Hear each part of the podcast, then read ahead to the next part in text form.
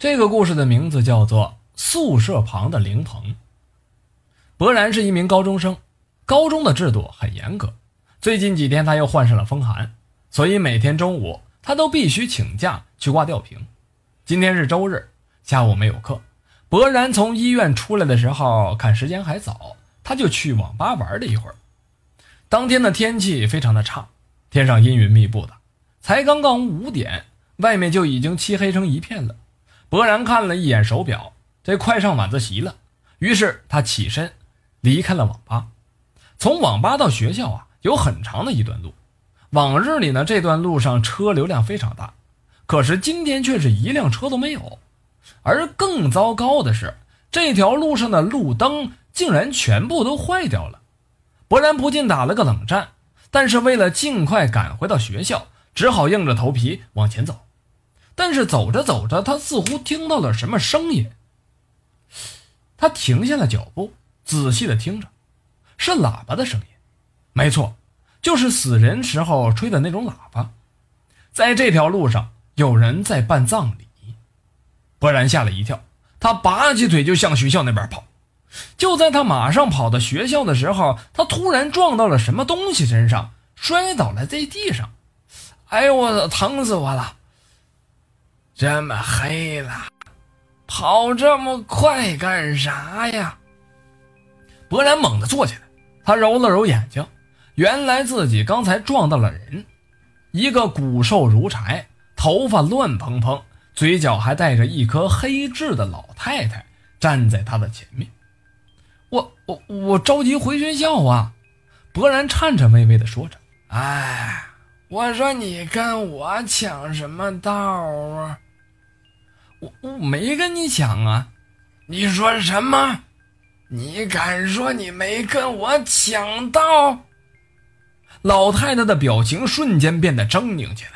博然见情况有些不妙，立刻说了一句：“哦，是我的错。天这么黑了，您出来干什么呀？”我家住在学校宿舍的边儿上，明天中午十二点我要搬家。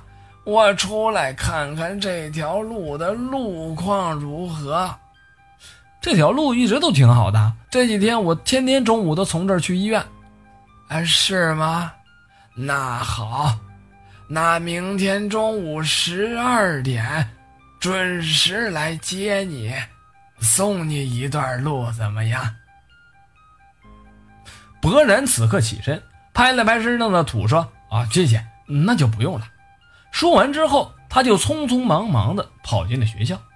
这一个年轻力壮的小伙子被一个老太太撞倒了，博然怎么想也想不通。回到了班级，大家都在围着小帅。班长走过来告诉博然说：“小帅的奶奶今天中午十二点过世了，他正抱着奶奶的照片，伤心地哭呢。”博然听到之后，不由得产生了一丝同情。小帅一下就一下生就没有了父母。是奶奶一把屎一把尿的把他带大的，如今奶奶也过世了，柏然走上前去去安慰他。可是当他把木桩转移到小帅奶奶的照片上的时候，他竟然发现小帅奶奶的嘴角有一颗黑痣。他睁大了眼睛，用手捂住嘴边，走到这一边。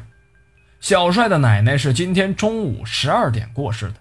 那么我刚刚看到的那个嘴角带黑痣的老太太，不会就……哎，不然你想什么呢？啊啊，干什么呀？班长拍了拍博然的肩膀，想什么呢？哦哦，没事。对了，小帅的奶奶住在哪儿啊？不太清楚，好像在男生宿舍旁边吧？怎么了？有事吗？没没事，就是问问。就住在宿舍旁边，什么？宿舍旁边？宿舍旁边不是只有那一户人家吗？刚刚那老太太也说住在那儿，难道说那个老太太就是小帅的奶奶？柏然不敢再想下去了，他迅速的走到自己的座位上，坐了下来。等晚自习上完了，柏然匆匆忙忙的回到宿舍，洗漱了之后就躺了下来。他的床紧靠着窗户。他抬起头向外望了望，他看见宿舍旁边搭起了一个灵棚，放着一口大红的棺材，在棺材旁边放着一些纸牛和纸人。灵棚与宿舍之间只有一层铁栅栏隔着，这应该就是小帅奶奶的灵棚吧？博然在心里边这样告诉自己。可是这个时候，他突然间觉得肚子疼了起来。由于这宿舍里边的厕所正在改造，同学们只好从侧门出去，去上露天的那种旱厕。但这条路刚好要经过那个灵棚，博然有些害怕了。于是他叫醒了宿长，陪他一起去。在经过灵棚的时候，他不敢看一眼的地方。从厕所回来，博然没等社长。疯了一般从侧门跑了过去，而就在他刚刚推开门的时候，一口大红棺材出现在他的面前，他一屁股坐在了地上，头不由得转向了旁边的灵棚，里面的棺材不见了。这个时候，社长从后边走上来，哎，我说你怎么不挡我一下啊？哎，你坐地上干什么呀？哎，起来呀！博然哦了一声，啊啊啊！缓过神来。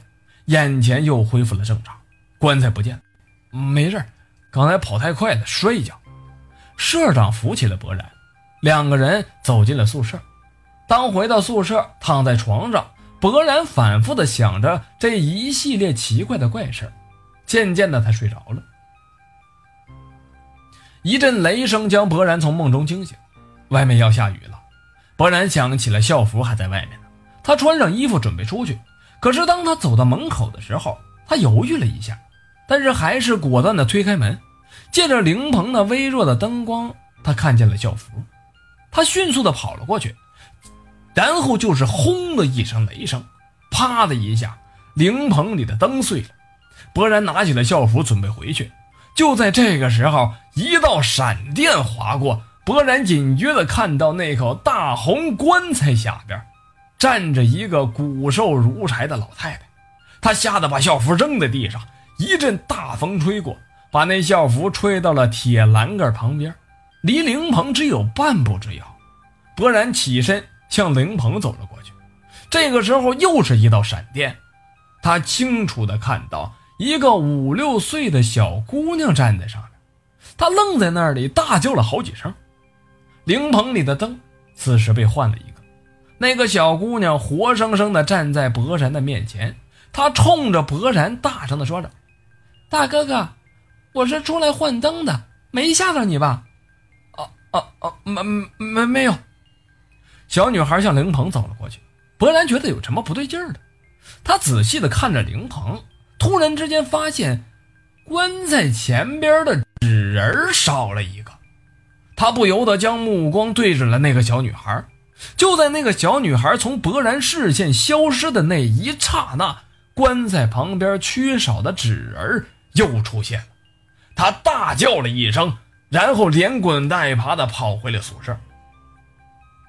第二天，博然确实是吓坏了，他向老师请了假。学生请假，家长必须得来接，这是学校的规矩。博然把事情一五一十地跟父亲说了一遍，父亲把他领出了学校。他就在。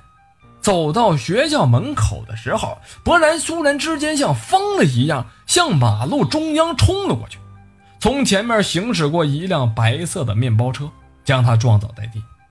勃然的父亲跑过去抱起了儿子，但是这一刻实在是太迟了。他父亲回头看了一眼那辆车，是一辆灵车，前面挂着死人的照片。父亲仔细地打量着这张照片。发现那个老太太的嘴角有一颗黑痣。这个时候，从不远处大钟上传来了报时声。现在是北京时间十二点整。